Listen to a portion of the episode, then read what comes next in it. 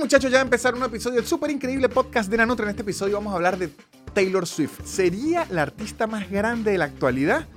¿Qué causa Taylor Swift en la gente? ¿Por qué Taylor Swift es tan Taylor Swift? ¿Y qué hace que Taylor Swift sea Taylor Swift? Y más cosas de Taylor Swift. Y usted dice, no me interesa mucho Taylor Swift. Bueno, si ven este episodio, van a terminar diciendo, "Mm, Taylor Swift es más interesante de lo que yo pensaba. No tengo que decir más cosas de Taylor Swift porque ya le digo en este episodio que está muy largo. Solo les tengo que decir que las entradas para mi show las consiguen en soynanutria.com. Las cosas de Patreon las consiguen en patreon.com slash nanutria. Y sigan a los patrocinantes que son los que hacen que este podcast siga existiendo. Arroba blue-english, blue con bechi, un curso inglés en su tiempo y en su espacio sin aplicaciones raras. Y 4Geeks Academy, una academia de programación increíble que ofrece dos bootcamp para que usted sea unas máquinas de la programación. Y pueden preguntarlo todo en el link que está aquí abajo. No digo más, que este episodio ya está largo, que arranque ya. El super increíble podcast de Nanutria, el super increíble podcast de Nanutria, el super increíble podcast de Nanutria y empezó. Y así arranca un nuevo episodio del super increíble podcast de la Nutria Voladora y sus amigos espaciales. Aquí estoy yo, el señor Víctor Medina, a.k.a. Nanutria. Y está el señor Sebastián Gutiérrez. ¿Cómo está, señor Sebastián Gutiérrez? Muy buenas tardes, días, mañanas, madrugadas. Está bien, ¿sabe qué? Ya, ya, ya, ya es, es saludo así con todas las temporadas del día. Y se dice buenas madrugadas. usted, creo nunca, que usted madrugada- nunca llegó tarde y su mamá lo estaba esperando y decía buena madrugada.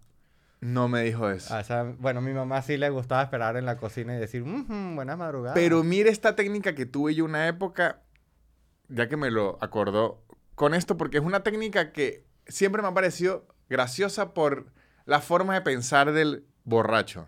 Ajá. Cuando yo me quedaba a beber o a joder por ahí, que usualmente era, era beber porque yo no estaba haciendo nada en la, en la calle, porque yo en esa época no cogía, entonces no estaba haciendo otra actividad, o era beber o dormir.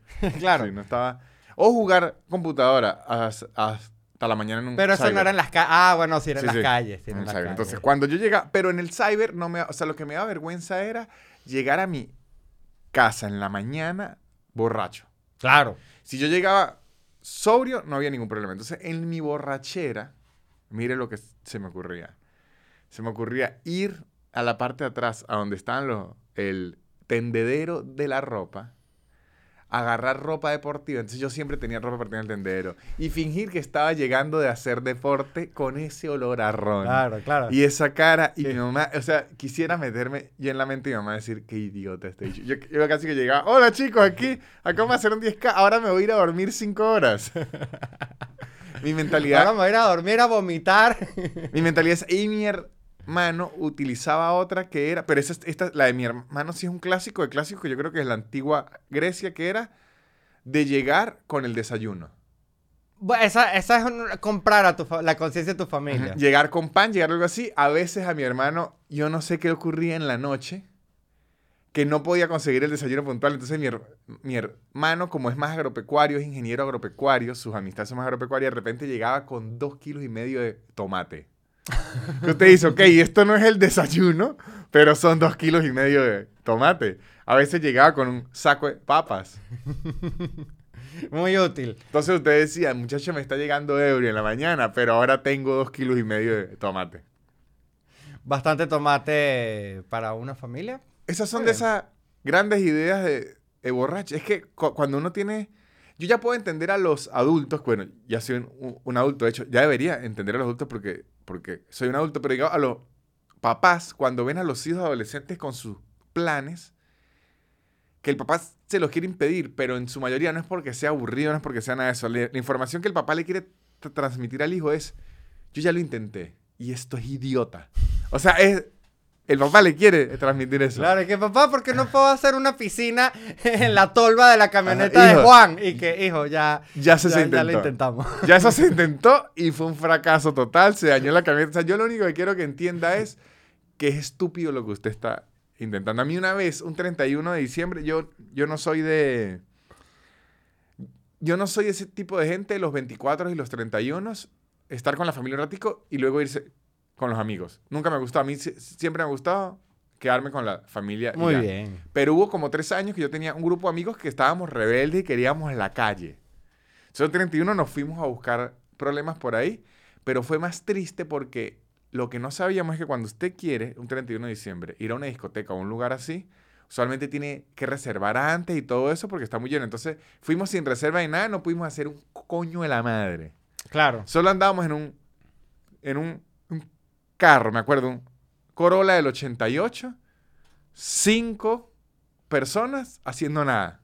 Dando bueno, vueltas, dando suena un vueltas. plan. Pero si Real. estamos bebiendo, bebiendo, bebiendo, y en un punto de la borrachera, ya como a las 6 de la mañana, a mí se me metió la idea en la cabeza que los portugueses. No celebran el año igual que los católicos. Claro. Eso es lo que se me ocurrió. Claro, que, tenían, que los portugueses tenían como el año nuevo chino. Exacto, El año que- nuevo portugués. que existe el año nuevo chino y el año nuevo portugués. ¿Y por qué digo esto? Para la gente que está oyendo esto, que no es de Venezuela, en Venezuela la migración portuguesa fue muy grande. No de eh, Brasil, portuguesa.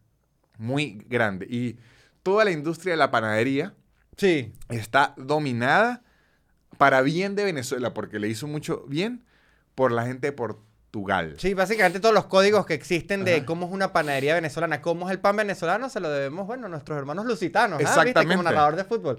Las panaderías y las charcuterías, que aquí en Argentina serían las fiambrerías, fueron dominadas casi en su totalidad por portugueses, que siempre me ha llamado la atención que las migraciones hacen eso. Un ejemplo, aquí en la Argentina, al menos en la capital de Buenos Aires, las lavanderías y los supermercados son dominados por chinos. Sí, correcto.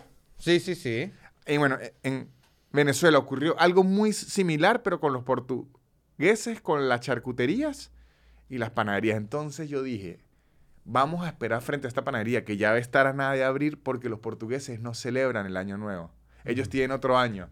Ellos, el, el año portugués, el año portugués distinto. Se me ocurrió, y nos tuvimos como hasta las 11 de la mañana frente a una panadería cerrada hasta que se nos pasó la borrachera y yo dije, no, yo creo que me equivoqué. Yo creo que son bastante cri- eh, cristianos. De Sí. hecho, tienen una cruz en su bandera, en su camisa de fútbol. O sea, creo que deberían y celebrar tienen la a. Cristiano Ronaldo. tienen a Cristiano ¿Qué más Ronaldo. cristiano que esto? Pero bueno, vamos a seguir Me hablando gustó, aquí. me gustó. Muy bien. muy Voy bien. a contarles algo con un poco de vergüenza, pero no me debería ver- ver- dar vergüenza y creo que lo que quiero hablar es de eso. De algo que le empieza a dar vergüenza a uno por su crianza, pero no debería dar vergüenza porque es sinónimo de una mejoría en la vida. Y les quiero confesar, muchachos, que me aburguesé. Te aburguesaste. Me aburguesé y debo Ah, decir te, que te- la, te pusiste cifrinito, la ulti- venezolano. la última vez que mi papá vino aquí a Argentina, Ajá. yo pensé esto.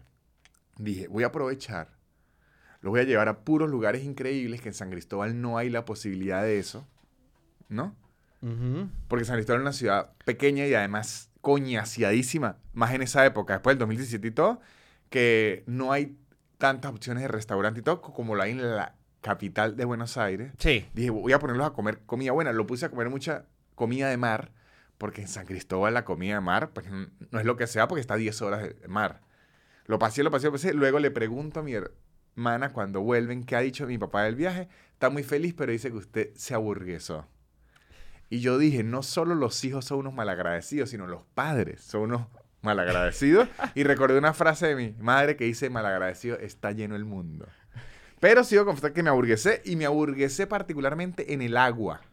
Ajá. A ver, ¿qué pasó con el agua?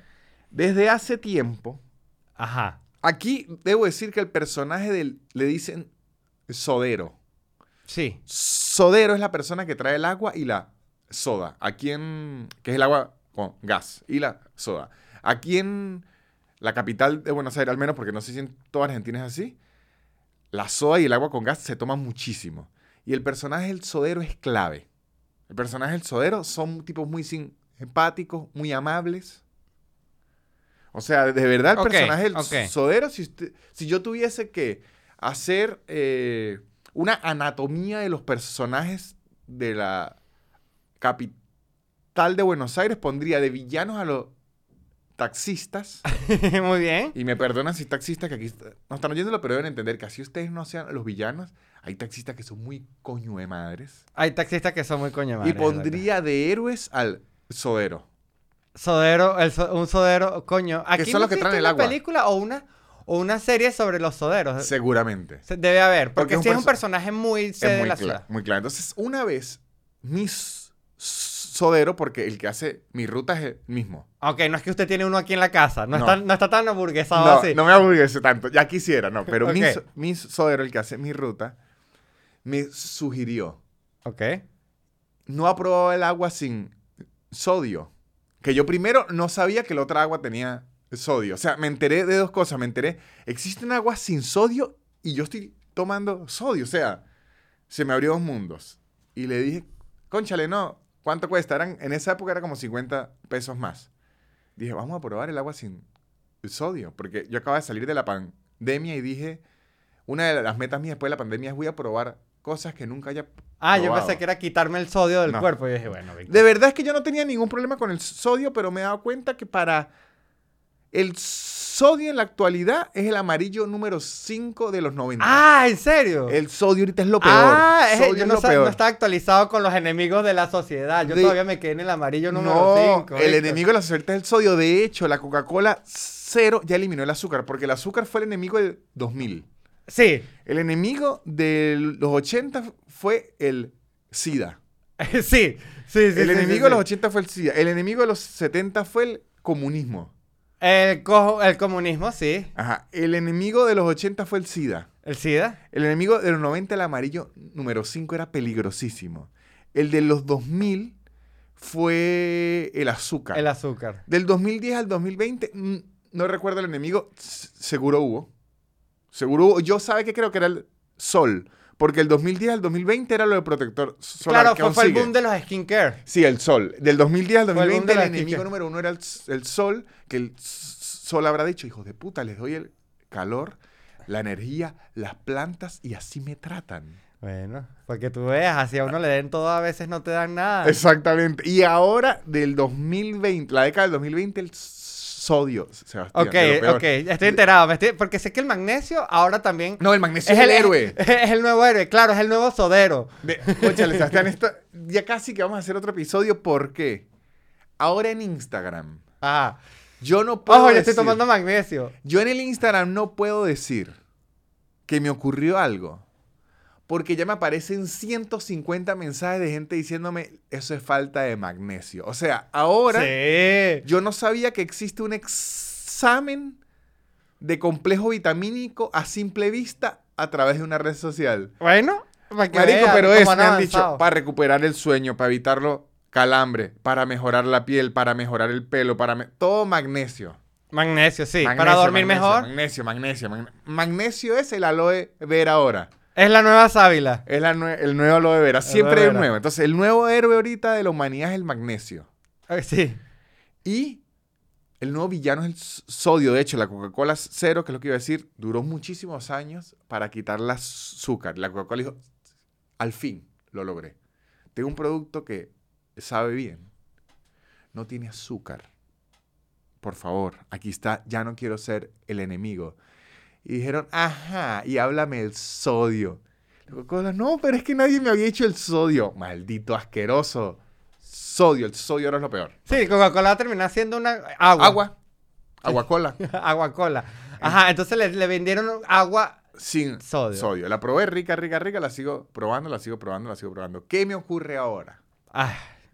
Cada vez que yo tomo agua mineral en otro lugar, casi me provoca escupirla. Porque ya me acostumbré a tomar sin sodio. Ahora cada vez que pruebo agua con sodio me sabe malísimo porque me sabe a sal. Entonces, muchachos, ahora soy un Mm. burgués del agua. Ah, me van a ofrecer agua. Disculpe, ¿cuánto sodio tiene esa agua? Claro, tú ahorita vas a un restaurante, entonces dices, por favor me trae un agua sin no, por sodio. eso es que ahora, Uy, no, por eso es que ahora pido agua con gas, porque yo sé que trae sodio, porque todas las aguas con gas en su mayoría traen sodio, entonces ya ese sabor no me va a saber mal, Ya, porque claro, ya lo entiendo. espero. Es como cuando usted va a tomar, me ocurría, me ocurre con el agua ahora como cuando usted va a tomar agu- eh, limo- agua y es limonada. Que el, el el sabor lo sorprende a uno, que a uno le gusta la, la limonada, pero como el cerebro espera otro os- sabor, uno se sorprende. Me ocurre con el agua. Yo espero mi agua rica sin sodio. Y cuando to- tomo y me sabe a sal, digo, "Uy, pero qué mierda es esta. No, entonces no vaya a tomar casa, eh, agua en mi casa, porque yo tomo directo la tubo, tubería. tubo? Claro, papi. Yo no confío en eso en ningún un país, ni siquiera en Estados Unidos. Me dicen que... aquí- yo Bueno, en Colombia tomé agua de tubo durante todo el tiempo en, Yo creo- en Medellín y... yo creo que, que lo hemos hablado en este podcast, pero es buen momento de repetirlo. La gente de Madrid está loca con el agua de tubo. Loca. Así. Usted apenas llega a Madrid y ya probó el agua aquí. Nada es mejor que esta agua. El agua aquí, el agua aquí. Usted Pero ya "No, se tiene una respuesta para decirle de que si le tiene sodio. Yo tomo, no, es que yo tomo agua mineral. O sea que el agua de Madrid no le. Marico, el agua de Madrid. Están locos con el agua de Madrid. es como de su mayor orgullo. Ajá, y Cristiano Ronaldo cuando se ganó la Champions. El agua de Madrid es mejor. De verdad, la no gente. sabía, no eh, yo no sabía eso. Bueno, cuando vaya a Madrid, es una locura con el agua de Madrid. Es fastidioso. Sí, sí, ¿verdad? Cuando le dice a la gente, bueno, ya, ya, ya. Uy, qué rica. Ya me pueden dejar quieto, sí, ya bueno. Mm, deliciosa el agua de Madrid de la llave, maldita sea.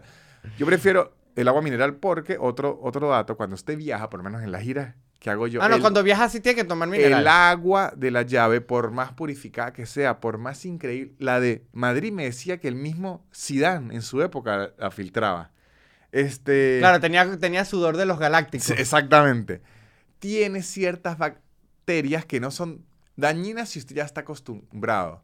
Como la comida, pero con el agua es como mucho más potente. Pero si usted no está acostumbrado, es que la comida la lavan con esa agua. Claro, por eso, pero la- cuando uno come en un país distinto o en un sitio que no es el que uno está acostumbrado, la comida tiene unas bacterias que podrían afectarte. El agua muchísimo más. Entonces- de hecho, el agua sí, cuando uno cambia de país, es como obligatorio tomar mineral. Les aviso, si ustedes están viajando a un país por muy pocos días, tomen cosas que vengan selladas Sí. para no enfermarse del estómago, porque los que más descomponen el estómago, más que la comida, es el agua, mientras el cuerpo se acostumbra a las bacterias nuevas.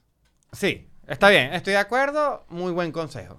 Ent- Entonces eso, me aburguesé Se ahora. aburguesó por el agua, imagínese Me usted. aburguesé p- por el agua, muchachos. Ahora de verdad me siento mal de haber reconocido que durante toda mi vida yo tomé un agua salada.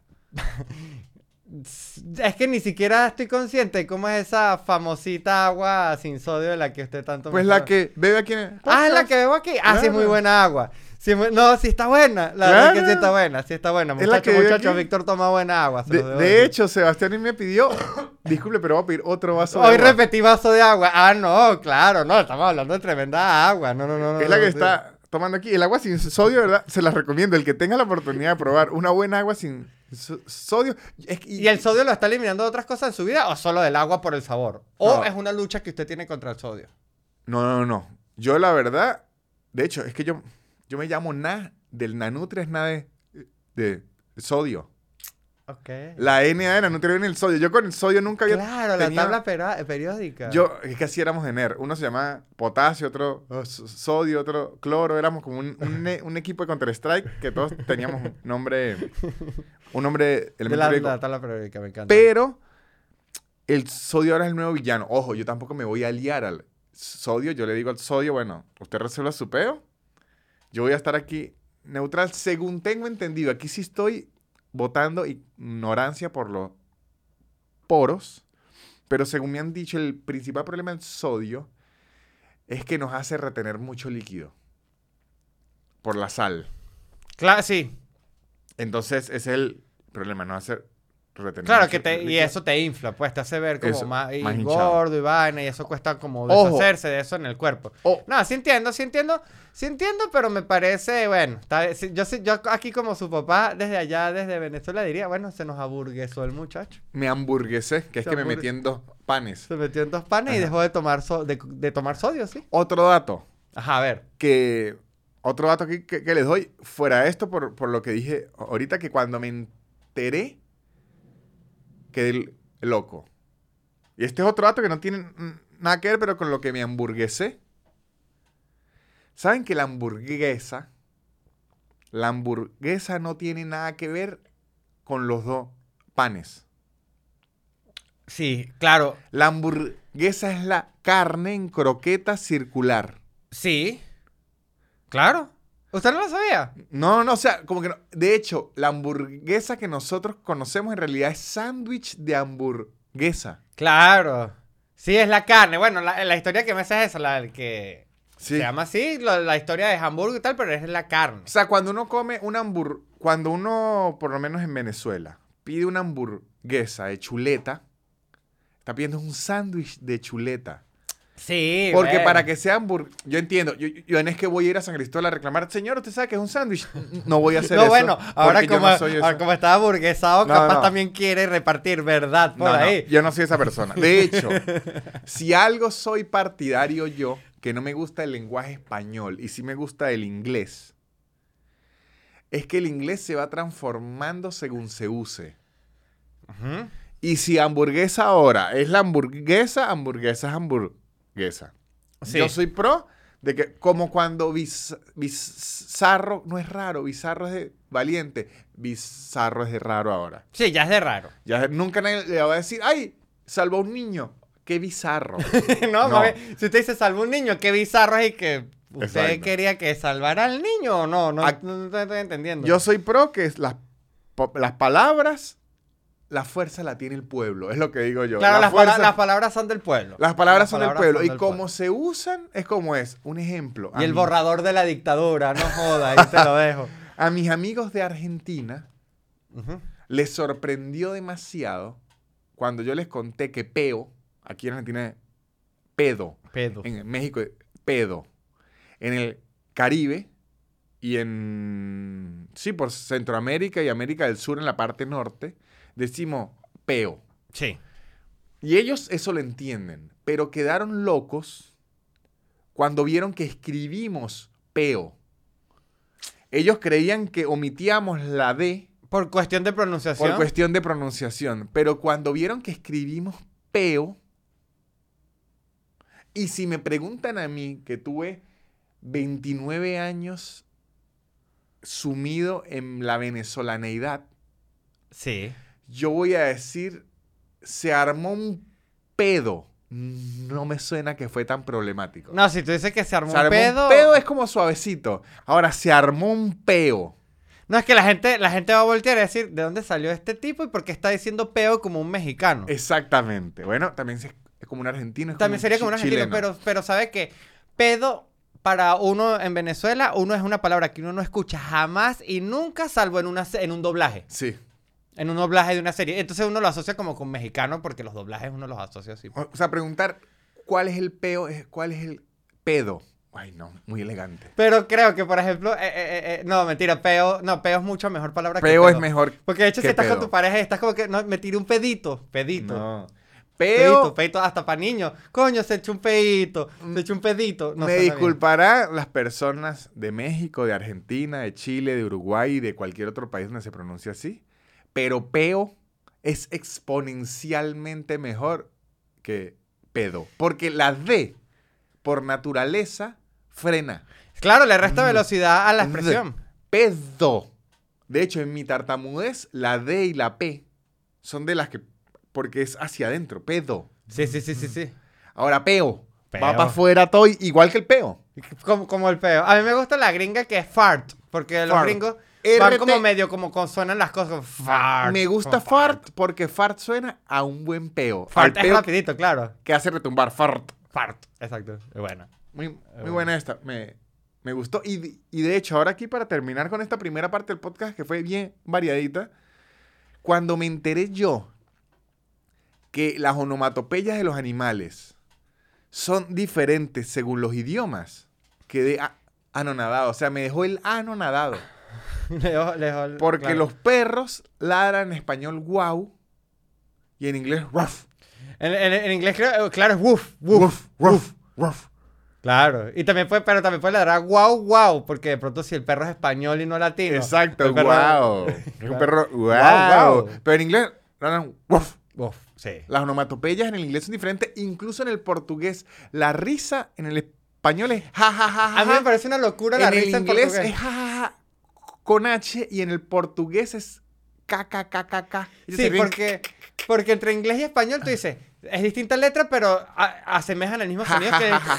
Exacto, pero el KKKKK, yo cada vez que leo un meme brasileño es En como Brasil que... KKKKKK. No, pero tiene que pronunciar así. Así Ah, es la risa. Claro, porque es como más una risa así como... Exactamente. No Ah, es. KKKKK. es Que eso sería como nuestro. O sería como en Dragon Ball cuando se, se molestaba Gohan. Claro. Gohan se molestaba y los portugueses decían, ajá, pero ¿por qué se está riendo? es lo que decían, muchachos. Y yo les digo que nosotros nos vamos a reír con lo que viene, que es esta publicidad. Muy bien. Y muchachones, si ustedes quieren aprender cómo hacen los animales en inglés, todo lo- cómo hace la vaca en inglés, o mue, o cómo hace el oso en inglés, cómo hace la jirafa en cualquier idioma que uno ni siquiera sabe cómo hace la jirafa. Es impresionante. La tortuga. No sé qué ruido haga normal, pero el ruido al tener relaciones sexuales es, horrendo. Pero si quieren saber muchas más onomatopeyas en inglés, muchas más palabras y quieren aprender a hablar inglés, en arroba blue-english, blue con B chica, les dan su curso de inglés. En el cualquier nivel que usted necesite, la cantidad de horas que necesite.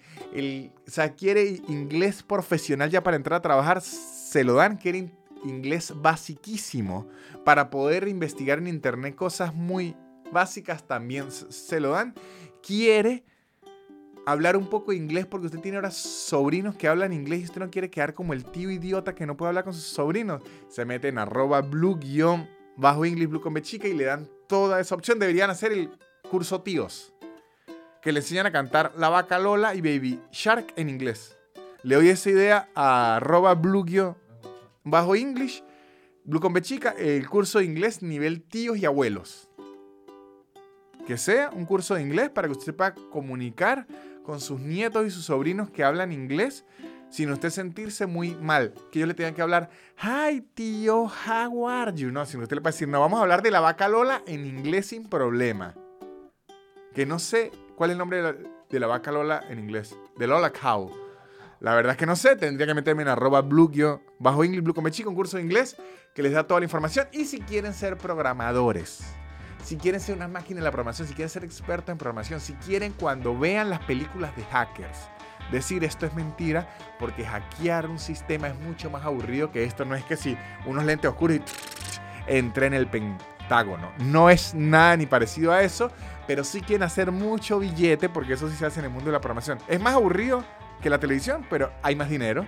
Se van a meter en el link que está aquí abajo de 4Geeks Academy y van a preguntar sobre sus dos bootcamp increíbles para que ustedes sean unos expertos en programación. Van a preguntar cuánto cuesta, en qué moneda lo puedo pagar, en qué país estoy, a qué hora es, cómo es, cómo es las mentorías de por vida, cómo es eso que cuando yo me gradúo ustedes me siguen ayudando para toda la vida en este link de 4Geeks, de 4Geeks Academy. Van a saberlo todo. Así que volvemos al episodio. Y continuamos con este súper increíble podcast de Nanutria. Muchachos, ahora vamos a un tema, sí, serio. Les pido, hecho, solemnidad. Al respecto, sé que nos reímos ya hace Sí. rato, Se acabó la mamadera de gallo. pero es momento a veces de hablar. Hay que aprovechar que yo tengo una ventana que me puedo expresar bien y que hay una audiencia aquí presente para no siempre hablar de cosas de humor, sino a veces hay que hablar de cosas más profundas. Vicente aquí le pido entonces una música medio de himno, una música solemne, Música solemne. como de mucho viento y mucha como percusión, pero de himno. Una música marcial. Una música marcial. Sería este momento porque vamos a hablar de Taylor Swift. Temazo. Y hay que dejar una música marcial. Ahí se puede ir ya, Vicente, la música marcial. ¿De qué vamos a hablar de Taylor Swift? Aquí ya dejando el chiste y todo. Tengo ciertas cosas que decir al respecto, pero donde vamos a partir es un artículo que leí que hablaba si Taylor Swift en la actualidad es la artista más famosa del mundo. Ah, la verga, ok. en la actualidad. Y decía, me gusta este tipo de artículos porque es un artículo que no decían ellos que sí, pero al mismo tiempo les vamos a dar cinco razones por las que sí podría serlo. Sí, porque es que también es una valoración muy subjetiva, pero Ajá. me gusta, me gusta, me gusta este, este enfoque. Sí. Primero, lo que decía este artículo. Este año que arrancó su gira, que primera vez que va a hacer una gira por tantos lugares del mundo, de hecho es primera vez que Taylor Swift viene a Suramérica. Yo no sé si había ido antes a México, pero a Suramérica no había venido. Se ve el revuelo que está causando en la gente. ¿Qué pasa? Esto no lo decía el artículo, esto lo digo yo. Siento que los, las Swifties y los Swifties, hasta este año, era una tribu que se mantenía sigilosa. Se disfrutaban su Taylor Swift tranquila, venía Bad Bunny, dejaban que pasara Bad Bunny. O sea, venían pasando todo, todo, todo, y los Swifties tranquilitos, tranquilitos en silencio. Se anuncia esta gira y aparece ese ejército de... De hecho, yo antes me creía que me gustaba mucho Taylor Swift. Claro, no, tú siempre desde que te conozco, para que quede constancia que conozco a Víctor, que es bastantes años, es, es su sister. De hecho, la, la defendí siempre cuando el asunto Kanye contra Taylor. Sí. La defendí yo mucho. Pero cuando vi la ebullición que ocurrió de fanaticada, dije, ah, yo no soy ni de cerca un fan de Taylor Swift. Esta gente estaba escondidita. Les voy a contar primero ciertas cosas que han ocurrido. Porque se puede decir que Taylor Swift, si no es la más famosa del mundo en la actualidad, tiene que ser de los artistas que más emoción hacen brotar de su fanaticada. Ok. Voy a hablar del caso Argentina. Aquí ocurrió una locura con lo de Taylor Swift. ¿Por qué? Porque Taylor Swift no anunció fecha en Chile. No anunció fecha en Chile, sino en Argentina. Ni en Uruguay, sino en No, Argen- no, no. Argentina. Anunció fecha en Argentina. Y las Swifties y los Swifties de Argentina están hiper emocionados. Viene Taylor, viene Taylor, viene Taylor. Pero las Swifties y los Swifties de Chile, y sabe que siempre ha habido rivalidad entre Argentina y Chile, Sí. siempre hay una rivalidad, estaban muy molestos. Entonces, de repente, se empezaron a ver en foros y todo esto que los Swifties de Chile, las Ajá. Swifties de Chile, Ajá. Aquí voy a hablar en, fe- fe- en femenino para no estar diciendo masculino y femenino porque en general son más mujeres que hombres. Sí, las La- Swifties. Las Swifties. Hay que de- decirlo. Sí, las Swifties de Chile empezaron a hacer planes de cómo venirse a llenar estos conciertos. Y las Swifties de Argentina se enteraron. Ojo, todo esto que le estoy diciendo parece una batalla de niños. Y eso lo creía yo al inicio, pero se transformó en algo bien serio. Entonces, ¿qué ocurría? ¿Qué pasa? Como aquí en Argentina hay control de cambio, o sea que para comprar tickets con dólares y todo eso no se puede, hay que comprarlo a pesos y el peso tiene distintos tipos de dólares, eso está muy co- controlado. Entonces, las Swifties de Chile no sabían si cuando abrían la gira en Buenos Aires, las tarjetas de ellas le iban a pasar. Un ejemplo, no se puede comprar entradas a mi show de, de Capital Ok. desde fuera de Argentina. Yo no sabía, me estoy esto sí me estoy enterando ahorita mientras me lo está diciendo. No se puede. Yo pensé que se podía pasar una tarjeta internacional y bueno, se queda con todos los impuestos. Sí se puede. Como, sí se como puede, pero desde. Argentina. Ah, ok, tienes que estar exacto como BP, como con VPN argentino. Es exactamente desde Argentina. A mi show. A otros shows Habría que sí ver la puede. plataforma. ok. había que ver la plataforma. Entonces, las Swifties querían ver la plataforma, las Swifties de Chile. Entonces, para no perder el tiempo, porque sabes que ahora los conciertos estos gigantes tienen la cuestión este de que usted entra en una fila virtual Sí. y cuando entra tiene que comprar de una. Entonces ya dijeron, no podemos arriesgarnos a que nos rechacen en la fila virtual, hay que probarlo antes. Entonces, ¿qué hicieron? Las Swifties de Chile se metieron en la plataforma en la que iban a vender las entradas del concierto de Taylor Swift en Argentina y empezaron a comprar tickets para otros conciertos para probar si les servía la tarjeta o no. Claro, no, es- que, es, que, es que nos están pasando los dólares en la cara. La Exactamente. La Primero, ofende a la gente Argentina porque como las entradas aquí son mucho más baratas que en el resto del mundo por la cuestión del peso. Bueno, para ellos. Exacto. Entonces las Swifties de Chile compraban entradas para otros shows solo para probar. Pero entonces, ¿qué ocurrió? Primero, ocurrió un fenómeno hace como seis meses de muchísimos shows agotados en donde no iba prácticamente nadie de gente porque lo habían comprado todo, era las Swifties de Chile para probar.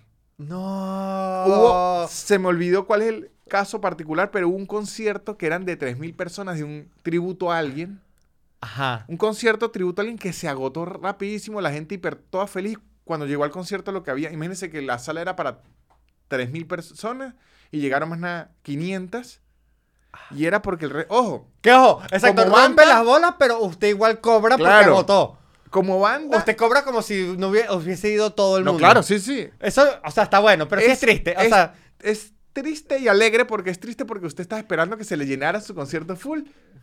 500 personas, que es bastante gente, pero no es lo que usted esperaba. Pero luego al cobrar, lo cobra todo como si fueran las 3000. completico. Y usted dice, gracias, Chile. Pero así bajito, para que Entonces tampoco hubo muchísimos shows Ok. que se llenaron y no fue gente por la Swiftie de Chile. Pero, ojo, ahí no termina esto. No, no, no, este, este, este es el preludio. Entonces, luego viene la venta de conciertos de Taylor Swift, ¿no? Que se fue liberando fecha por fecha.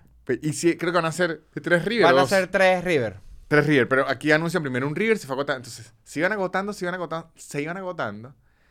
Y luego que se agotaron, en los foros de Swifties, las chilenas empezaron a, mostrar su triunfo porque muchas habían logrado tickets, todo eso. Las argentinas que no lograron sus tickets vieron eso y se molestaron muchísimo porque diciendo, qué bolas, que viene Argentina, aquí todo lo que se sufre. Y nosotros no vamos a ir, poder ir al concierto, pero la Swiftie de Chile sí. Entonces, ¿qué están haciendo las Swifties de Argentina? Es que, es que sí. ¿No? Sí Hicieron entiendo. ellas un plan para joder a las de Chile. No. Y descubrieron que si se van a las páginas de las aerolíneas No, qué hijo de y puta. empiezan a buscar los vuelos en esos días, esas páginas tienen configurado un sistema que a mayor demanda empieza a subir el precio solo. Claro. Sin comprar ni siquiera, con que usted se meta y revise los boletos de ese día. Ah, La ya página entiendo. O sea, dice- exacto, nada más con, che- con, con chequear. Porque la página dice, se está mostrando mucho interés en esta fecha, entonces puede que sea, ¿cómo se, se llama? Temporada alta. Temporada alta. Entonces las Swifties argentinas están revisando esas fechas como locas para transformar esa fecha en temporada alta y que los pasajes a las Swifties de Chile le aumenten demasiado. Que igual las Swifties chilenas lo van a pagar. No, pero la idea es subirlo a un punto en que Claro, la idea es que, bueno, si ustedes quieren gastar plata, pues entonces vamos a gastar plata. Se está haciendo una batalla a muerte entre las Swifties de Chile y las Swifties de Argentina. ¿Qué ocurre? Esto no termina aquí. No, no, no, no, no. Aquí estamos nada más por lo, por lo Eh, bonito. Esto no termina aquí. Las Swifties de México Ajá. se enteraron de esto. Antes que anunciaran, porque no habían anunciado lo de México.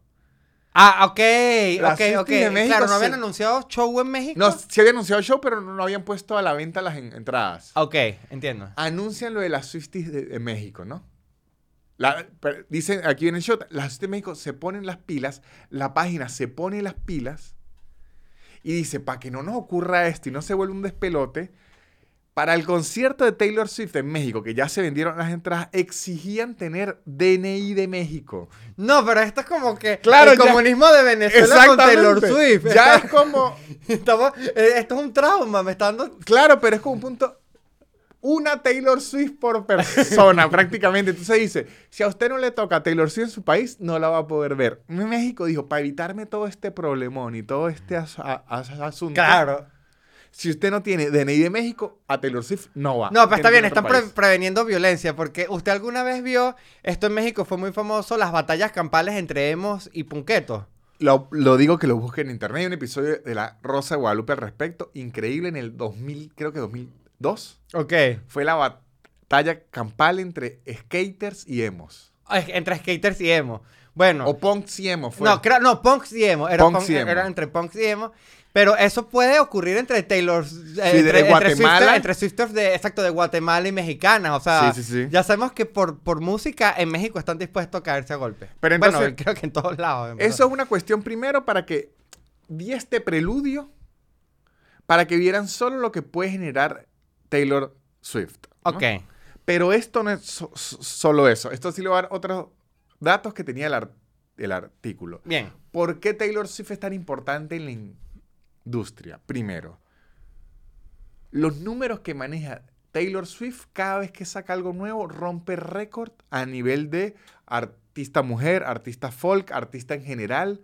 Siempre rompe récord en todo, en todo, en todo, en todo. Ahorita creo que es la artista que más canciones tiene en el top 200 de Billboard, que tiene que si 20. O sea, un poco Claro. de- tiene un poco de récord. Ahorita sacó su disco y era como de las primeras artistas que tenía todo su disco. Sacó dos veces el mismo, o sea, sacó el disco, otra vez regrabado. Ajá. Y otra vez fue número uno. Exacto, fue la, la primera artista que ha sacado el disco dos veces y las dos veces ha sacado el número uno. Eso Exacto. Eso no es por nada, pero yo creo que es bastante bien. en números es increíble. Ahora, Sí. en cuestión de negocios en la industria de la música, Taylor Swift ha hecho muchísimas cosas. Lo que pasa es que usted la ve rubiecita y cantando sus ca- canciones y no se le imagina, pero Taylor Swift ha sido durísima. Uno, Taylor Swift hizo algo que reversionó su propio disco.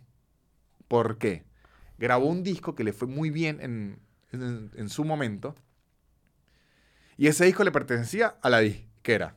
Sí. Porque se lo grabó la disquera y todo. Luego a los años, como que Taylor Swift dijo, me parece injusto que esto siga siendo la disquera, que la disquera siga haciendo plata por eso, si yo ya me he eh, pagado lo que ella me pagó como unas 10 veces. ¿Qué decidió hacer Taylor Swift? Su propia versión otra vez de su propio disco, pero con música que ya no le pertenecía a ellos, con productores que ya no le pertenecían a ellos, todo eso. ¿Para qué? Para decir, si quieren oír estas canciones, oigan esta versión nueva que la mayoría de estas regalías Claro. sí vienen hacia mí. Claro, que es lo que se llaman los... cuando vean Taylor Version. Versions, es eso. Y en realidad creo que han sido cuatro discos. Sí. Lleva cuatro, o sea... O sea, ella sí ella ha hecho las propias versiones de su disco para quitarle más poder a las disqueras y que le lleguen a ella. Sí, pero es porque las disqueras también la andaban como robando. Claro, es que- Totalmente. El, el negocio de las disqueras y el negocio de los managers y, y todo eso es un excelente negocio al principio de la, la carrera de alguien, pero luego cuando ese artista explota, es que esa es la apuesta de la disquera. Yo lo ayudo muchísimo y pierdo plata o lo ayudo muchísimo y después lo robo. Usted escoge. Es una apuesta. por eso es que la mayoría de artistas gigantes terminan haciendo su propia, su propia di- disquera. Como Jay-Z, Daddy Yankee. Toda esa gente termina con su propia disquera porque es que al final los van a robar. Sí. Ese, es el negocio de la No, disquera. hasta, hasta bandas de rock. Sí, sí. Todo- Todo eso tienen sus propias disqueras hoy en le, día. el- le suene feo a, a quien le su- suene feo, así es. Taylor Swift cambió los contratos de Spotify. Sí. en su momento, cuando Spotify estaba empezando a hacerse mega viral, el artista que tenía prácticamente que si un 70% de los plays era Taylor Swift.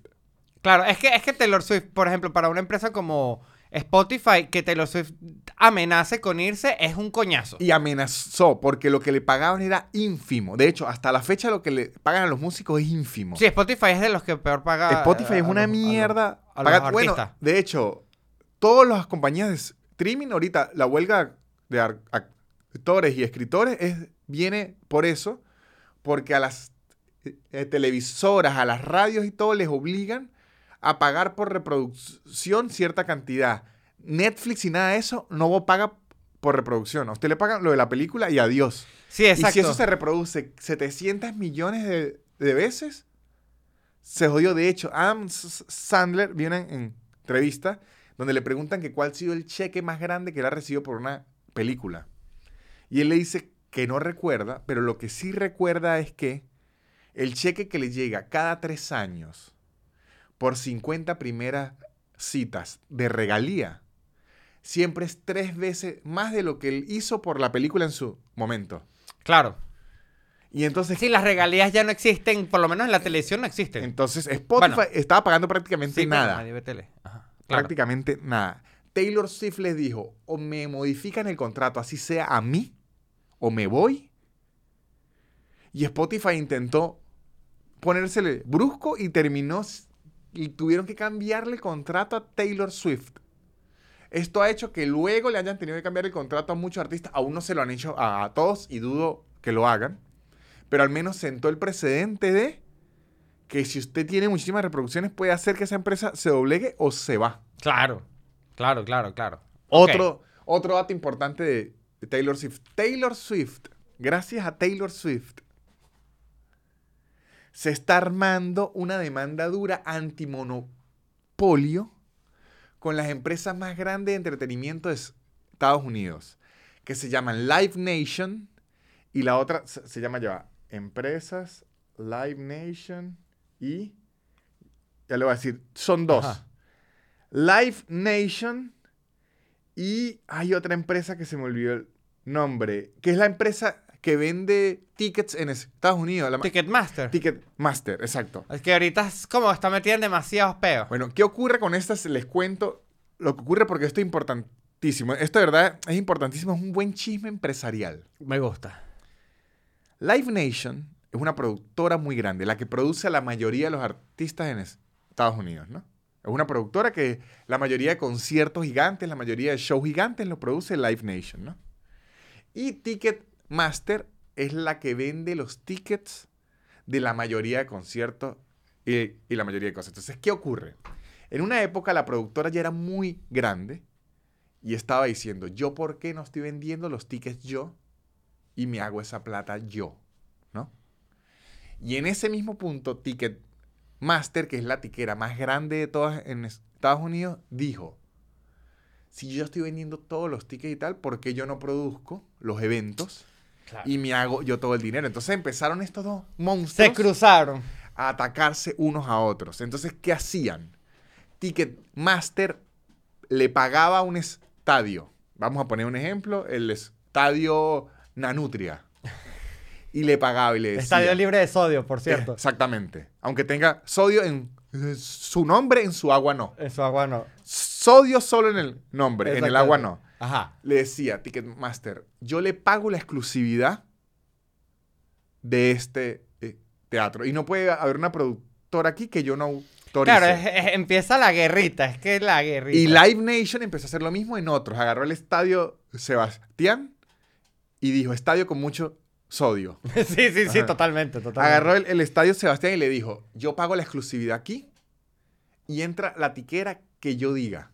Claro. Empezó ese pedo. Entonces estas dos empresas empezaron a pelear, a pelear, a pelear y vieron que vivieron el mercado a la mitad. Entonces, ¿qué hicieron? Dijeron, ¿y por qué no trabajamos juntos y simplemente destruimos al resto? Hicieron eso. Entonces ahora Live Nation y Ticketmaster son dueños como el 90% de venues, o sea, de lugares de presentarse de Estados Unidos.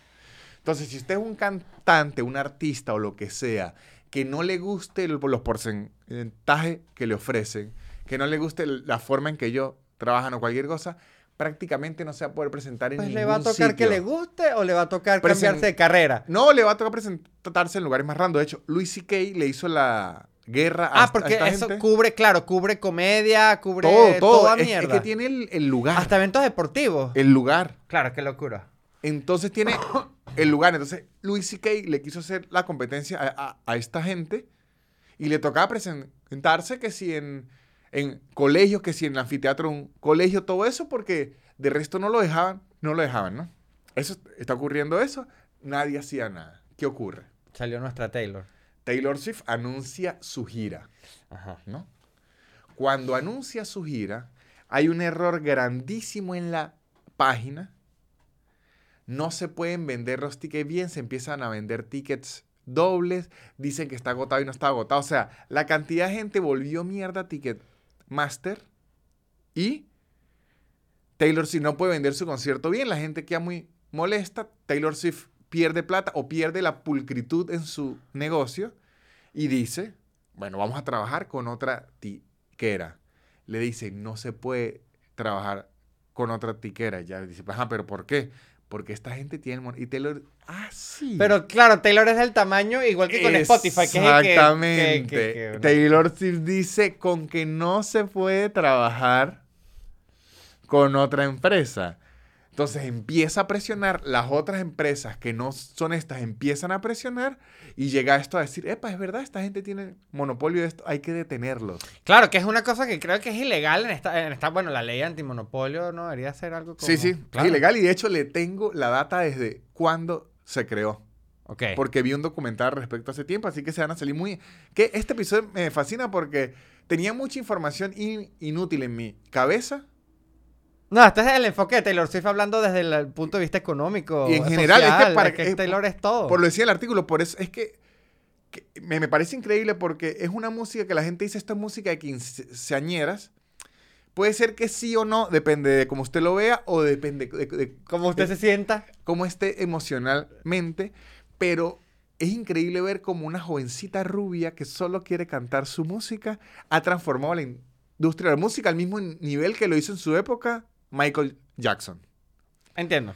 La ley antimonopolio la hace el presidente Roosevelt. Si no- Teddy Roosevelt, el del el osito Teddy. El del osito que... Ley antimonopolio. Vamos a, lo quiero confirmar aquí. Roosevelt. Para que no. Claro, porque está Theodore Roosevelt. Ajá. A ver. Ley Sherman. Perdón, fue por Sherman. Ah, el ¿ve? presidente Sherman. ¿Ve? Para que yo no estuviese aquí equivocando. Roosevelt vino, pues fue por Sherman. La ley anti- antimonopolio. Y vino. ¿No? Y vino fue por Rockefeller. Claro. El del petróleo. ¿Por qué? Porque por unos años Rockefeller tuvo el 95% del petróleo del planeta. Sí, y del, y del metal en Estados Unidos tenía como el 100%. No, el, el del acero, si no me equivoco, era Carnegie o Vanderbilt. Ok. Era uno de los dos. Pero en esa época, la cuestión es, la historia, para no equivocarme Había mucho- alguien que se adueñaba de un mercado. Exactamente. Había uno que era el dueño del acero, que de hecho tenía la patente de las, de las cero. Si usted quería hacer acero en otro lado, tenía que pagarle a él. Había otro que era dueño de los trenes, que si usted quería transportar algo, era, ese era Vanderbilt, el del acero era Carnegie. Ok. Y había otro que era el dueño de petróleo. Ok. Solo tres tipos que dominaban el mundo. Entonces, ¿qué ocurría? Cuando uno quería joder al otro, se le decía, ¿sabe qué? Su petróleo para moverlo de aquí a aquí o su acero para moverlo de aquí a aquí necesita mi tren. Entonces, esa ruta de tren no va a existir más. Y quebraban ciudades completas. Igual con lo del petróleo, que ¿sabe qué? No voy a vender petróleo por un mes hasta que no baje el precio del tren quebraban ciudades completas por lo, o sea, lo hacían así, entonces llegó un punto en que el, eh, el gobierno tuvo que decir, tenemos que prohibir que alguien tenga el control absoluto de todo, porque si no esta persona va a dominar todas sus anchas. Claro. Sí, sí, entiendo, entiendo. Entonces de ahí es que nace la ley anti Que, que, monopolio. que, que- y ha ocurrido repetidamente, bueno, con, con Bill Gates, ocurrió Sí. con Windows durante un momento que fue como que no puede ser que todo lo que sea una computadora tenga que pasar por Bill Gates. Sí, y sí, fue, sí. fue, fue- ocurrió. Y, claro, y ahora con Taylor Swift, en verdad con los conciertos es como una mafia. Esa, es que es, no es como. No es como una mafia, es una mafia. Una mafia que Taylor Swift se dio cuenta y está luchando por quitarla. Y le doy este otro dato para que vea lo de la te- tecnología. Eh, ahorita hay unas. Ahorita, la, el que nos está salvando a nos- nosotros de que las empresas de tecnología no nos violen a niveles Black Mirror Sí, porque podría ser mucho más. es la Unión Europea. Sí. Los gringos no están haciendo nada al respecto. China menos, China con TikTok. No, China- los gringos, lo que pasa es que los gringos no funcionan ni cómo, no entienden ni cómo funcionan los celulares. Y yo había estado viendo como que los, los juicios que le hacen que sea Mark Zuckerberg y vaina y, los- y ya son, es, es que no lo logran porque es porque son unos viejos, así que soy que si yo mando un mensaje, ustedes van a saber cuánta plata tengo en mi cuenta y que no, Sí, señor. es que- es que se- Pero Europa sí, incluso con los cargadores. hasta Creo que el problema principal de los gringos ahorita es que se quedaron atrapados en un bucle de volver a pelear por los derechos humanos. O sea, echaron hacia atrás eh, eh, demasiado.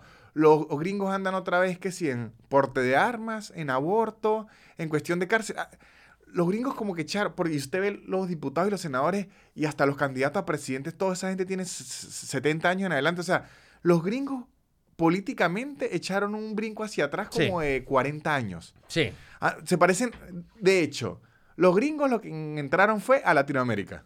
Los gringos- Bienvenido. Ya se nota que somos más latinos que gringos en Estados Unidos, porque es que eso ya quedó como Latinoamérica. Pero Europa, que es la que se mantiene más moderna en este tipo de cosas, un ejemplo.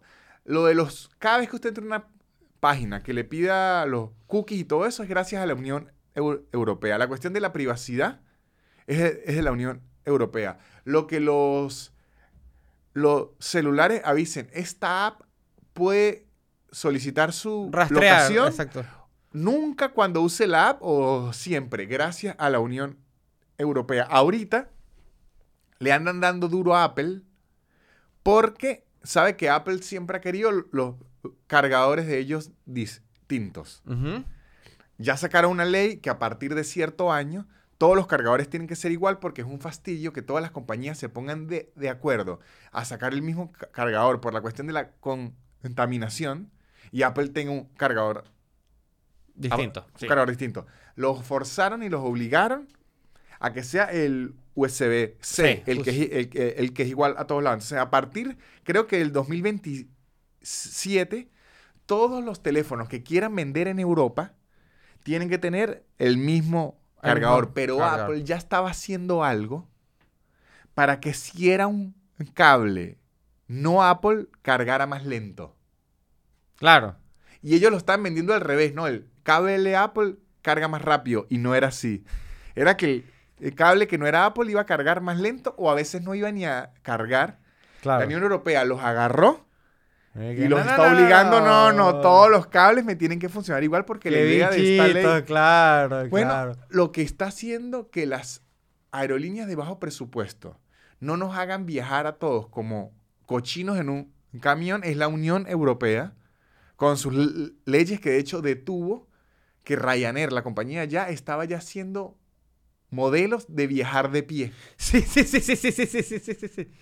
O sea, ahorita como que la única que está preocupada en que todo este asunto de la tecnología y todo no nos destruya es la Unión Europea. Es la Unión Europea. Así que hay que tener cuidado cuando está lo del Brexit. Todos los muchachos, manténganse ahí. Yo sé que ustedes están jodidos, pero su parlamento es el único que habla de temas que son modernos. Sí, sí, podría, exactamente, podría ser mucho peor. Sí, sí, sí. Ok, ok, ok. Ajá, entonces- Ajá, volviendo con Taylor. Volviendo con Taylor. Se dice que puede ser catalogada en la actualidad la artista más famosa del mundo. No de la his- historia. No dicen eso. En la actualidad del mundo, ¿por qué? Por los cambios que ha obligado a hacer en la industria. Claro. los cambios que ha hecho ella en la industria, los cambios que ha hecho ella en su propia música, Sí. que empezó siendo una artista ultra pop y ahora es más folk. Bueno, nada, empezó como más country, country, Ajá. después fue pop. y y ahora folk Sí. por ser una artista que le ha ganado batallas a las disqueras, ha ganado batallas legales. Ella tuvo una vez que un DJ de una ciudad, un, un DJ, allá le dicen DJ, y también a los que ponen música en la radio. En la radio, sí. Le tocó el culo públicamente. Hay video y todo. Ella acusó al tipo de eso y el tipo le devolvió la demanda por difamación. Taylor salió en una campaña durísima diciendo que qué bolas que cuando acosan a una mujer, además de no creerle, la pueden demandar en contra. Claro. Que, que bueno, pero. Bueno, ganó no, no, la no. Taylor, Taylor en verdad ha luchado. Taylor, yo creo que es la persona que ha atravesado más montañas. Bueno, eh, el odio, el odio de, de- en sí mismo de la cultura pop durante épocas, por ejemplo, con lo de Kanye. Cuando le quitó los premios, eh, cuando, cuando se atravesó en sus premios en TV, era como que estaba de moda, en verdad, tratar un poquito mal a Taylor.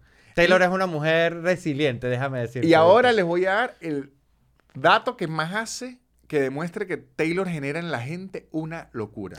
Lo, exacto, Taylor no puede terminar con un novio, es que es eso. Lo más Taylor- reciente que Pobrecita. hay se llama la teoría Gaylor y Haylor.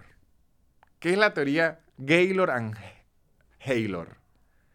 Hay muchísima parte de los oyentes de Taylor Swift, que se hacen llamar los Gaylors, que afirman que Taylor Swift es o lesbiana o queer. Ok. Y hay otra parte, gran parte de la gente de los, de los Swifties que dicen que es hetero.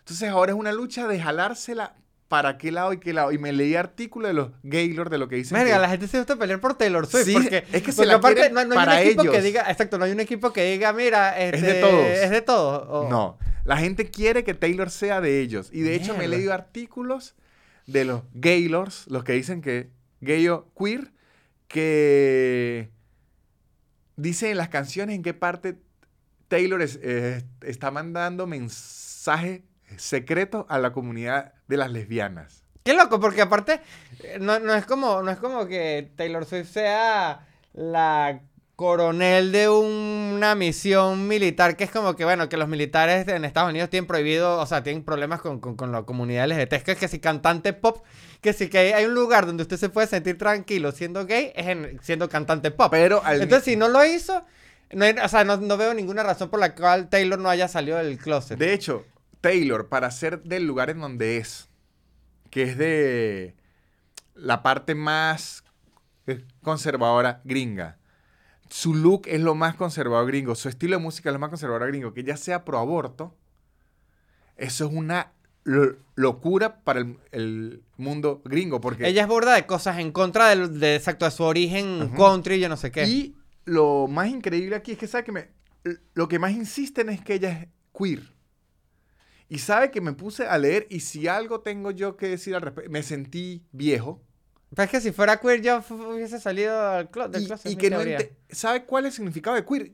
Y- y- yo la verdad no sabía que era queer. Ok, bueno, yo sé la traducción Queer genérica. se usaba antes como para decir mariquita. Ok. Pero el queer del LGBTQ, el queer, es lo que llaman género fluido, que es. Usted a veces puede sentirse gay, a veces puede sentirse hetero. a Ah, veces ese es puede el queer. Eso es queer. Ah, ok, ya. Queer es que no es bi siempre, ni es lesbiana siempre, ni es hetero siempre, Exacto. Usted ni tiene es doble... asexual siempre. Claro. No, no, es que. No, no, no tiene nada, ni siquiera. Es depende de, de cómo se siente en el día. Eso es queer, según lo que leí yo, porque leí muchos artículos y la verdad no es, esto no es burla ni Es nada. como medio pansexual. No, es, es distinto. Claro. Porque pansexual usted siempre se identifica como algo, pero le puede gustar lo que sea. Ok. Queer es más hacia lo que usted se siente identificado, no hacia lo que le gusta. Ah, ya entiendo, ya entiendo. Está sí, sí, sí. difícil. Es hacia adentro. Eh, Sí, sí, sí. La verdad que está difícil, pero eso lo, lo que más dicen es que Taylor Swift es queer. Ok. Lo que me da mucha, lo que sí me da risa acerca de esto es que como que Taylor Swift dice, no, yo soy hetero. Y la gente dice, no, usted es queer. Ok, bueno, está bien. Pero, para que muchachos, todo el mundo se la quiere llevar hacia allá. Los conservadores quisieran, Puro monopolio, puro monopolio. los conservadores quisieran que Taylor Swift fuese más conservadora. Los progres quisieran que Taylor Swift fuese más progre. Los gays quisieran que Taylor Swift fuese gay. Los heteros quisieran que Taylor Swift se mantenga hetero. Si algo genera a Taylor Swift es egoísmo. Bueno, Austin, no pregúntale a las fanáticas argentinas que, Exactamente. que, que están saboteando el viaje de... Pero es que no son solo de Chile. Yo también leí que había gente de... Que es que también aquí yo entiendo a, mi- a, mis, a mis sisters argentinas. Había gente de España que, estaba, que compró entradas para acá también. y Por los precios. por los precios y gente de Estados Unidos, pero entonces pasaba que había gente que ya que iba a ver a Taylor en Madrid y verla aquí en Buenos Aires. Y ahí Ver sí dos dijeron... veces una Taylor por persona. Y ahí sí dijeron, no, no, no, dos veces, o sea, si ya es horrible que vengas de España a ver a Taylor, imagínate a verla por segunda vez. Imagínese el poder de una... A mí sí me está pareciendo muy loco esto. ya. Con esto vamos a terminar. Es evidentemente un fenómeno después de la pandemia que se creó una escasez para asistir al concierto. O sea, ahora, antes de asistir a los conciertos, o al menos hasta que yo recuerde, era como algo voluntario. Que yo- ahora es como un privilegio porque es que se acaban los tickets. Se- de- rapidísimo, rapidísimo. Ah, O sea, para el concierto que usted quiera. Por ejemplo, aquí, eh, a final de, de este año iba a haber uno de los Red Hot Chili Peppers que yo dije, ah, está bueno. Yo también. La entrada ir. medio cara, pero tú sabes cuando la entrada está cara y tú dices, bueno, me lo voy a pensar dos días. Dos días no te da tiempo de pensártelo. Aquí es como que o te endeudas de, una vez o, o no vas. Y, a- y además que ahora, con todos los conciertos. que ahora existe una especie de monopolio en los conciertos con los bancos. Aquí pasa con los No, y aquí en, la y mafia en con los bancos. México y en Chile y en todos los países Bueno, que sí. según el banco que usted tenga puede comprar las entradas de primero. O sea, ahorita están creando un monopolio. Volvimos a la época de los monopolios. Que vuelva la ley Sherman. Que en verdad nunca se fue, pero se la están brincando de, de nuevo. Porque entonces ahora, aquí ocurre, yo tengo Santander. Prácticamente no me sirve para ningún No, no, no. concierto. Si eres fanático de los conciertos, Santander no es tu banco, bro. En cambio, para el de Taylor sí fue. Galicia, Eh, no, Patagonia. Pa- Pa- Patagonia, perdón, y había gente abriéndose cuentas en el Patagonia para poder comprar entradas para Taylor Swift. Entonces imagínense que ahora, para usted ir a un concierto de Taylor Swift, tienen que pararse en la madrugada. Tener una cuenta en un banco. Es como, coño, yo lo que quería era ir al concierto y ya. Bueno, pero creo, no, pero yo no sé si es un fenómeno na- netamente post pandemia. Creo que sí hay, hay parte de, de, de- es que, de es un que antes de la pandemia no era de- así. de querer ver conciertos. No, no, no estoy muy seguro, pero también creo que sí afecta un poco el hecho de que Taylor nunca había salido tanto de Estados Unidos. No. Es como, como el efecto... Pe- Pero es, es que yo no hablo de Taylor, hablo de Coldplay. Ah, Hablo bueno, de sí. Red Hot Chili Pepper, hablo de Bad Bunny. Que aquí yo tengo una observación con respecto a Coldplay, que si las, las, las Swifter estaban escondidas, los fanáticos de Coldplay estaban, yo no sé dónde, porque... Pero no se pelean tanto. No, no, no, no, no, nadie se pelea, en verdad el mundo de Coldplay es un mundo feliz, pero es un mundo que yo sentía que a la gente le daba como pena admitir que le gustaba Coldplay, Yo era como pavoso. Yo siento que Coldplay Daba como un poquito de vergüenza que te gustara es la versión internacional de Ricardo Arjona. O Maná, es como el Maná, Maná. británico. ¿Qué lo voy a decir yo? No, ellos no son de Australia. Eh, Coldplay no es británico. Puede ser, sí. Le voy a. a si son de. Australia, entonces les tendemos a que son del Imperio Británico. Le voy a, a- a creer a usted, pero Igual voy a está buscando, revisar entonces si es Reino está Unido. está Si es Reino. Unido. Tiene toda la razón. Creo que. ¿Y Chris Martin es del Reino Unido?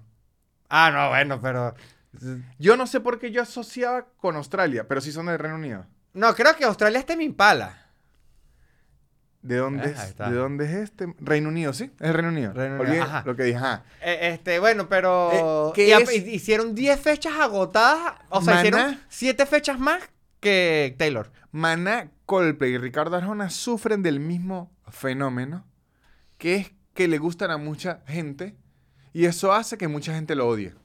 Ajá, exactamente, exactamente. Entonces, na- la gente no habla en las calles de que les gusta mucho Coldplay, pero sí sorprende que Taylor hizo 3 fechas. Coldplay hizo esas 10 de esas mismas que hizo Taylor Y aquí en Argentina. Si ustedes me preguntan, Y también fue para Chile y también fue por ojo, Uruguay. y es que Taylor no hizo 10 eh, River porque no le da la agenda. Porque no las... no, eh, bueno. Está bien, sí. Sí, Pero- No, sí, sí. Las agotaría. Yo les digo algo, cualquiera de las tres bandas mencionadas debe tener un conciertazo. Ricardo Arjona, Maná o Coldplay les deben hacer unos conciertos buenísimos. Bueno, se dice que los conciertos de Maná que hizo en. Venezuela eran, fueron increíbles. Es que Maná es buenísimo. Son buenos. En verdad es Es que a mí, buenísimo. me, a mí me gustan Se gustan. volvieron un poco pavosos, sí, pero ¿a qué se llama pavoso? A que ya le gustan a, a tanta gente que eso dice uno que es pavoso. Porque Sí. es como una necedad de uno de que si uno comparte un, un gusto con mucha gente ya es pavoso. Es como que si a ti te gusta una banda de rock, tú eres rockero, te gusta una banda de rock. Entonces vengo y te, y te conozco a ti y tú eres reggaetonero. Y te gusta esa misma banda, siento que es como que, o sea, para la gente es como que me estás violando mi identidad. Exactamente. Mi identidad de rockero. Porque esto es de, mi, de nosotros. Y de hecho, a Maná siempre la han atacado porque se ganan los Grammys de rock. Y que, pero es que eso no es rock y que no, sí. Si es, si es rock. ¿Sí? es Rock suave, pero rock. Rock. Rock, rock que de, de los, de, de besar a los pies a la cabeza. Exacto. No, Maná, Maná, en verdad. No, y tiene, es tremenda banda. se tiene todo un disco, el de en donde jugarán los niños. Un disco de protesta, todo. Claro. ¿Y qué hay más rock que un disco de protesta? Yo no he visto a Arctic Monkey protestando por nada. Sí, han protestado porque no les eh, responden sus mensajes en la noche. O, o por qué solo me llamas cuando estás drogado. Exactamente. o sea, sí, que son, que ojo, son, Son protestas protestas genuinas. Son sí, protestas válidas. Debo decir que sí. Hay protestas genuinas, pero Maná ha protestado por los secuestros. Sí, sí, sí, sí. Que ojo, Juanes se volvió al mismo tiempo de pavoso por lo mismo. Porque le empezó a gustar a demasiada gente. Y de hecho yo recuerdo que en los 90 le decían eso a, a Metallica. Sí, porque Metallica ca- dejó de tocar como su sonido y se, hizo mucho más comercial. Y Juanes es súper eh, metalero y, era fanático, y es fanático de Metallica. Y Juanes lanzó una canción como en un compilatorio que hizo Metallica el año antepasado, que son 30 artistas distintos tocando un disco de ellos. Y en verdad está increíble. Está, incluso hasta, hasta J Balvin, o sea. Y Maná tiene una canción que está muy buena, por cierto, y la gente estaba como que maldito Maná. Y A este es que, como que, pero, si a Maná, Maná toda la, eh, perdón, Maná, eh, Juanes toda la había dicho que su banda favorita es Metallica. Entonces, Sí. cuando el bicho habla de Metallica, le dice, tú no puedes hablar de eso porque tú eres un Marico, por favor, la gente así. Básica. Juan, ese primer disco, Juan era ultra de protesta. Claro. Tenía una canción de la Minas, fíjate bien dónde pisa, fíjate cuándo. No, y de los camina". desaparecidos y desplazados de la guerrilla. Y luego la camisa negra. Pero bueno, es que cada quien tiene. Y hasta el mismo lo, lo- lo- lo ha dicho, hasta, hasta Maná. Coño, protestar de 20 a 30 años, yo le veía sentido. Pero el mismo dicen, ahora soy un señor de 50 años, multimillonario, me siento un hipócrita yendo a protestar por una cosa, mejor le doy plata a las ONGs.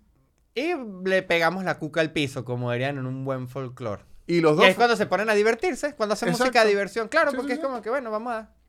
Bueno, muchachos, Vamos a esta fue la, la conclusión de ahora que si usted s- le gusta Taylor Swift, en realidad lo que está almacenando demasiada ira dentro de usted y la quiere descargar contra otra persona fanática de Taylor Swift. Claro.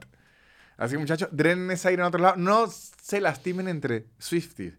Taylor no nos enseñó eso. Sí, exacto. Se van a atacar entre ustedes cuando saben que hay mayores enemigos por ahí como Kanye West. Exactamente.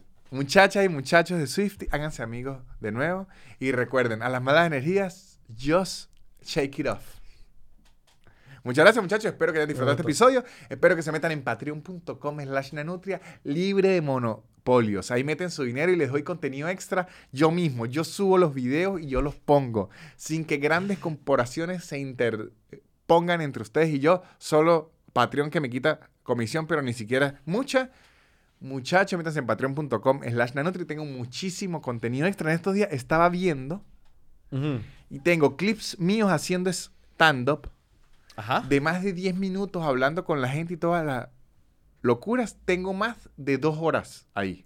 Ah, mira. O sea, tienes dos especiales. Dos especiales ahí hablando con la gente. Si ustedes dicen, ah, quiero ver más videos suyos, se meten a patreon.com slash nanutria, pagan la cosita ahí, le dan en donde dice extra y aparece un pocotero de- zoomcitos que duran aproximadamente una hora. No, eso hay años de Suncito ahí. De zoomcito debo tener más de 50 horas. Claro, pero Suncito arrancó desde la, desde la pandemia. Sí. Ah, no, 50 horas no. Son 12, 30. Voy en el 30. Más de 30 horas. Ah, no, bueno. Entonces, dos horas más 30. Hay como 35 horas de contenido ahí. Más las labias de, parrilla. Más videos extras. Una vez grabé un video con mi papá. No, no, ok. Y ese eh, está ahí que quedó muy bueno. De hecho, yo muy pocas veces he hecho esto. Se los voy a hacer aquí. Les voy a leer las últimas cosas que subí a... a- Oh, me Patreon gusta. No, no, vamos a darle, vamos a darle, vamos a darle. No sienta vergüenza de la promoción. Taylor no la siente. No, no, Taylor no, no- la siente en absoluto, pero lo que quiero es entrar como para mostrarles qué hay. Mire, me voy a meter en extras, ¿no? Extras. Le voy a decir el... Mire, hay 27 zoomcitos, 27 horas de zoom. 27 horas de Suncito. Mire, tengo un show en Lanús, 16 minutos haciendo chistes en Lanús, en donde hablo con una persona que subtitula pornos, Ok. donde hablo con una persona que su, su trabajo es traducir entre español e inglés a médicos. Ah, increíble. Es un gran trabajo porque le pregunto, ¿qué hace uno cuando le dice, me duele aquí? Tengo como un aire. Traducir eso al inglés debe ser complicado. Tengo uno en donde regaño a una profesora de inglés Ok. porque ¿qué es eso que uno tenga ganas de ir al baño y se lo manden a decir en inglés de niño? Ah, claro, porque aparte ni siquiera lo han enseñado a ese punto. Tengo uno que estoy en Chicago, Uh. en donde hablo con una gente de una orquesta sinfónica, hablo bastante eh, con ellos, hablo con una muchacha que trabaja en un banco sin documentos, hablo con buenas cosas. Tengo uno en Nueva York, donde hablo con un tipo que trabaja con ucranianos y que ha aprendido a hablar ucraniano con los ucranianos, que está Muy bien, bien. divertido. Tengo uno en Miami, en donde me compraron 70 entradas para el show, una funeraria. Y entonces hablar mucho rato con la gente de una funeraria. Tengo uno en un show de Miami en donde un tipo se puso de gracioso a lanzar chinazos y lo mando a mamarme el huevo. Ah, Eso no, lo increíble, eh, increíble. Ma- Miami. Tengo uno de un tipo en Paraíso que tiene tres años de permiso de trabajo, que ese yo lo subí a Instagram y la gente dice, pero quiero el chisme co- completo. En Ahí está. Patreon está que yo no lo subí a Instagram porque no quiero que ese tipo pierda su permiso de trabajo y después me ande buscando para asesinarme Sí. por subirlo. Tengo uno en Santiago de Chile que está el cuento completo de un tipo que trabaja en un crematorio de mascotas. Ok, ok, ok. No, no, bueno, Víctor. Tengo uno de un tipo que está aquí que tiene un trabajo increíble solo por hablar i- i- italiano. Tengo uno aquí en donde s- eh, un extra donde cuento cómo me tocó sacar una muchacha a un show en Madrid. Ok. Tengo videoblogs de mi viaje a Chile. Tengo un extra donde consigo en un show tres personas que trabajaban con caballos. Ok, muy bien. Y lo que muy hablamos bien, muy de- bien. De, de caballos. Tengo mi viaje a Colombia. Tengo un extra que se llama La Brocha China. Ok. Muchachos, todas las cosas que tengo aquí en patreon.com. La Increíble. Nunca le había hecho esta publicidad así de larga, pero es momento de hacerla. No, Así la- hágala. ¿Y usted no va a girar, Víctor? Sí, y las entradas pueden conseguir en Ah. soynanutria.com y consiguen todas las entradas de mi show. Y sigan los patrocinantes que son los que hacen que este podcast siga existiendo. Arroba blue guion bajo English, Blue con Bechi, concurso de inglés su tiempo en su espacio sin aplicaciones raras. Y For Geeks Academy, una academia de programación increíble que ofrece dos bootcamp increíbles y que toda la información de esos bootcamp la consiguen aquí, en el link que está aquí abajo. No digo más que este episodio ya está bast- bastante largo. Que adiós. La élite. Barrera. Yeah. Su, su, su, su, super increíble. Pop, pop, pop, pop, podcast de Nanutria. Su, su, su, su, super increíble. Pop, pop, pop, podcast de Nanutria. Es casi una hora llena de locura y un acento gocho que es una dulzura. El perro siempre jodiendo la grabación y él soltando pura desinformación. Su, su, su, su, super increíble. Pop, pop, pop, pop, podcast de Nanutria. Su, su, su, su, super increíble. Pop, pop, pop, pop, podcast de Nanutria.